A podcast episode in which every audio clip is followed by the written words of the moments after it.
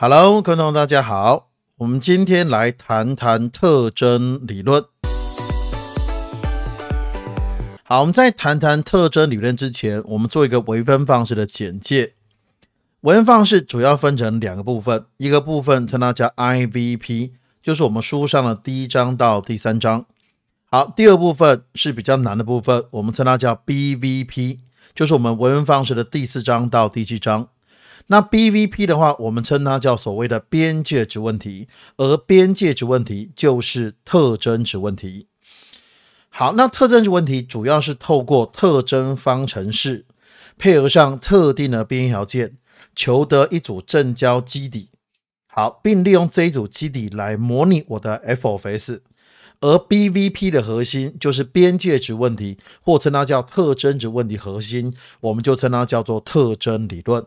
那我们现在看到特征理论主要分成三个部分。第一个部分，我要先介绍正交集合，或者我称它叫正交基底的好处。这个集合跟基底其实有点不同，不过因为在文方式这边，我并没有谈到集合跟基底的不同，主要会在线性代数或在矩阵那个单元教到，所以你们听到那个单元之后，会比较容易区分那个集合跟基底的不同。所以我现在讲的时候，不论我讲集合，其实其实比较正确的讲法应该是基底啦。对，所以我等一下，如果假设你不懂得基底的定义，你就把它先把它想成集合，等到上到矩阵的时候会更会比较了解。第一个部分是正交基底的好处。那我在学习正交基底的时候，首先我要先定义什么东西称它叫正交。而在定义正交之前呢，我们要必须要先知道什么东西称它叫函数的内积。所谓的函数的内积，就是两个函数我做积分。好，那内积会跟两个东西有相关。第一个部分是积分的上限跟下限。好，第二部分我们称它叫正交全函数，而这个内积的积分的上限跟下限，题目会给我是有什么东西地方可以看得出来？就是我今天一个特征方式，它给我边界条件，那边界条件一般来说就是一，它会是一个区间。好，那个区间的范围就是我内积的上限跟下限。好，第二个就是我的正交全函数必须将我的特征方式把它换成 Stern Liouville 的形式。那这时候我就可以求出我的所谓的 waiting 方选正交全函数啊。那我今天如果得到一组正交基底有什么好处？其实它有两个好处。第一个好处就是我可以透过这一组正交基底，那我对它做正交函数展开。正交函数展开，它其实就是说我将这一组集合里面里面有无限多个函数，我前面乘上常数，这个动作叫做线性组合。我用它来模拟我的 f of s。那这个东西我要模拟 f of s 完之后，因为它前面会有微定系数，所以我这时候可以利用正交投影求它的微定系数。那第二个好处就是可以利用帕塞瓦尔定理求级数和，而这个方面的应用主要是应用在傅立叶级数。那傅立叶级数应该在第六章，我们在第六章的时候将会利用到这个技巧。OK，那特征理论的第二个部分，我们就称它叫 Stern-Liouville equation。好，那我先简述一下 Stendluvial equation 的形式，就是 d over ds 刮弧 p of s y prime，好，再加上 q of s 加上 lambda 的 low of s 来刮弧乘上 y 得到答案是零。这实际上是 Stern-Liouville equation 的通式。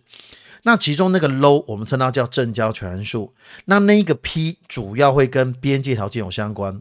好，那基本上那个 q 它是没有什么作用的，所以我我要将特征方式变成 Stern-Liouville equation，它主要的第一个目的，第一个目的就是我要求正交全函数。好，你要记得正交全函数它就会跟函数的内积有关。好，第二个好处是我要利用 Stern-Liouville equation 的形式来证明，在特定的边界条件之下，我的特征函特征方程式所求出来的特征函数的集合，它具有正交性。也就是说，它给我特征方式，我就开始求解它。那解啊解啊解啊，解出所有的 y，就是特征方式所算出来所有 y，我都称它叫特征函数。可是问题是，这特征函数里面我要有正交性，对我来说我才有用，所以我这时候就要带入特定的边条件，我才会使得这一个所谓的特征函数的集合会正交。OK，好，那我们现在呢有几组边条件，它会使得这个特征函数会正交，主要会有三组。第一组条件我们称它叫 regular Stern-Liouville problem，我们简称称它叫齐次型边条件。好，那我简述一下，它是。K one 的 y a 加 z one 的 y prime a 是零，k one 的平方加 z one 的平方不等于零。其实这个这个要这个东西它正交其实要正哦，而且这个证明题算重要。好，第二条件是 k two 的 y b 加上 z two 的 y prime b 是零，k two 的平方加 z two 的平方不等于零。这两个条件合起来，我们就称它叫齐次形边条件。这齐次边条件其实最常考的是主要四种状况了。就是 y 零等于 y b 是零，y prime 零等于 y prime b 是零，第三个是 y 零等于 y prime b 是零，第四个是 y prime 零等于 y b 是零，这四个最常考，可是不代表只有这四个哦，只是这四个最常考。好，第二个我们称它叫周期边条件，就是 p a 等于 p b，y a 等于 y b，y prime a 等于 y prime b。其实这个边条件主要，我讲主要是用在复列级数。就是复列级数，其实主要是用在这组边条件，配合上 y 二次微分加 lambda y 等于零。等一下，我会在 podcast 的下面说明列，因为这个我有拍 YT，所以你们你们如果想听的话，可以那个到下面的说明列去看一下那个。去看一下我之前所拍的 YT，主要有两个，就是我说明就特征理论跟复列级数，还有特征理论跟复列积分的由来，他们之间的关系，那个我觉得可以看啦。不过那个那个影片是之前直播拍的，所以有一点点长。不过我觉得你有耐心把它看完，应该会收获不少。OK，好，第三个我们称它叫奇形边条件，叫 Singular t e n d u v i l Problem，它主要会有三三个三个状况。第一个就是 PA 等于 PB 是零，好。第二个条件是 k one 的 y a 加 z one 的 y prime a 是零，然后另外还有配合上 p b 等于零。好，第三个是 p a 等于零，k two 的 y b 加上 z two 的 y prime b 是零，那 k two 的平方加 z two 的平方不等于零，所以奇形边条件主要会有三组。OK。好，那如果就是他给我一个特征方式，那特征方式我算出来函数，我就称它叫特征函数。那你要记得，它的特征方式的形式一定要是 Stern-Liouville equation 的形式。那如果他给我 Stern-Liouville equation 是特征方式的形式，我只要是以上的三组边条件，我所求得的特征函数的集合，它一定具有正交性。这就是我为什么说特征值问题本身就是边界值问题。因为边界条件将会决定这一组特征函数它是否正交，所以以后在写题目的时候，我发现，呃，这种题目是 BVP 的问题，而且它的特征方式是 Stern-Liouville equation 的形式。那我这个时候只要配合上特定的边条件，我就可以确认这一组所得到的这一组正交集合，它一定具有正交性，我就可以透过这一组集合来模拟我的 f of s。OK，好。再来，我们再看到是那我说整个特征理论有分成三个 part，那我们进入到最后一个部分是如何求解特征方式。那我今天解释就是主要是详述几个呃详述有几个就是我们常见的特征方式，主要会有三。第一个特征方式最常见最常考的是 y 二次微分加上 lambda y 等于零，那 lambda 本身是实数。好，这个时候我要讨论呃 lambda 的所有的可能性，求出我的 y。那我们在讨论的时候，通常讨论烂达是负的，烂达是零，烂达是真的。好，我这时候会得到的是，会得到好多个所谓的特征函数。好，接接下来就是我要带入我的边条件，就是其次周期或其一，我把它带进去，然后看一下说，那那一组特征函数我要正交，OK。好，那现在呢？我们 y 次方加 lambda y 等于零这一组特征方程式，通常会配合上五组边条件，通常最常考是五组。好，第一组是 y 零等于 y l 是零，特征函数它将会是 sin，用图形思考。好，第二个是 y prime 零等于 y prime l 等于零，它特征函数是一跟 cos。好，y 零等于 y prime 零等于零，特征函数也是 sin。y prime 零等于 y l 是零，特征函数将会是 cos。还有最后一组是周期边条件，其实这一组也是傅列级数它的由来，也是傅列级数它的基底，就是 y 零等于 yl 跟 y prime 零等于 y prime l 这五组边条件，它其实其实它整个这五组边条件主要是构成整个傅列级数。因为我们在后面第六章谈到傅列级数，傅列级数将会有全幅展开、有半幅展开、有四分之一幅展开，它全部都是以这五个为主。好，那第二个常见的特征方式就是李健的方式，它是一减 a_k 平方 y 二次微分减二 s 的 y prime 减加加 lambda y 得到答案是零。好，那这一组所谓的理件的方式，其实我要求解它的时候，来，我怎么求解特征方式？你你就想说，求解特征方式等同求解高就低。那所以，当我当我看到李健的方式，我可以尝试的，因为李健的方式不是常系数，不是哥西，不是理件的等维，不是正和，什么东西都不是。所以理件的方式，我在算的时候只能够用级数解。好，那因为理件的方式，这个方式它会有奇异点，奇异点在正负一。那零的地方是长点，所以我在利用级数解求解它的时候，我要利用泰勒级数，我就令 y 等于 sin n m 从零到无限大 c m 乘上 x m 次，它的收敛半径将会是一。OK，好，那我现在把它带进去，带完之后，然后最后发现一个现象，就是当我特征值烂打它是 n 乘上 n 加一，n 等于零一二三四五六七八九的时候，我的解将会得到一个多项式的解跟我的级数解。OK，那那个多项式的解，我们就称它叫 n 阶李建德多项式。那那个 Qn 基本上就是一个集物解。其实 Pn 跟 Qn 重点只有 Pn 重要，Qn 比较不重要。为什么？因为假设我今天知道 Pn，我就可以透过已知因极简的公式，我代入 Qn，所以 Pn 是重要。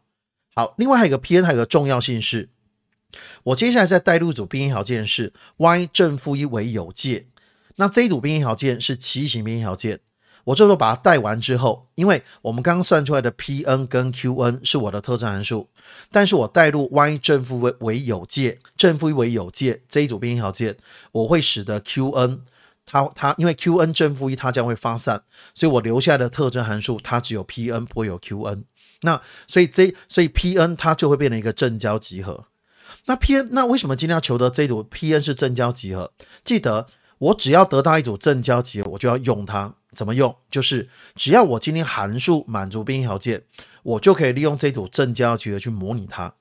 对，那所以这时候呢，我们就有一个级数，我们称它叫傅列里件的级数。它是来，它是说，如果有一个函数，我在正负一为有界，而且这个函数不比间断连续函数还要差，它可以是连续，也可以是间断连续。OK，不比间断连续还要差的函数，我就可以利用傅立叶里件的级数去模拟它。我就令 f of s 等于的是今天 sigma n 从零到无限大 c n 乘 p n，那我这时候再利用正交投影的方式求出我的 c n。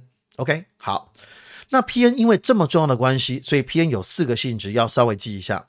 第一个性质是 p n 为 n 次多项式。第二个性质是当我 n 是零二四六八十的时候，p n 是偶函数；当我 n 是一三五七九的时候，p n 为奇函数。好，第三个性质是 Pn 一等于一。好，第四个性质是 Pm 跟 Pn 做内积等于一个积分上下限从负一到一，里面的被积分函数是 Pm 乘 Pn 做积分。OK，那当我 m 跟 n 不相等的时候是零，当我 m 跟 n 相等的时候，它会变成二 n 加一分之二。那这个就是这个就基本上我的 Pn 它会具有正交性。OK，好，最后。我们最进入到我们最后一个比较复杂的特征方式，我们称它叫 Bessel 方程式。OK，这 Bessel 方程式里面它是这样来的，它就是 a_k 平方 y 的微分加 x 的 y prime 加上 lambda，呃 a_k 平方减 n 平方 y 等于零，这是我的特征方程式。当我让它它是 k 平方，那这个东西我们称它叫 n 阶 Bessel。当浪达等于零的时候，这个方程式是我的哥西。第三个是浪达是负 k 平方的时候，我们称它叫修正 Bessel。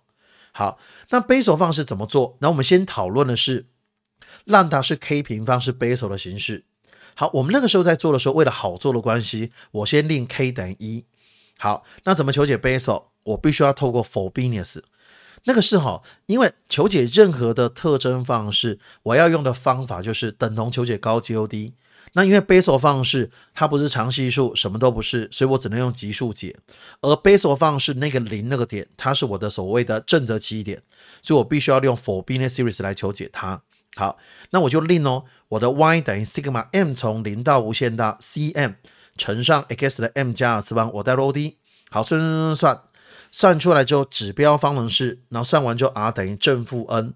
那当我 r 等于正负 n，那 r 我假设 n 是正的，那我 r 等于 n 跟 r 等于负 n 带进去，会得到两个级数解。一个当 r 等于 n 带回去会得到 Jn，当 r 等于负 n 带回去会得到一个东西叫 J 负 n。所以我 y 等于 c 一的 Jn 加 c to 的 J 负 n，它实际上就是我的 Bessel 方式的解。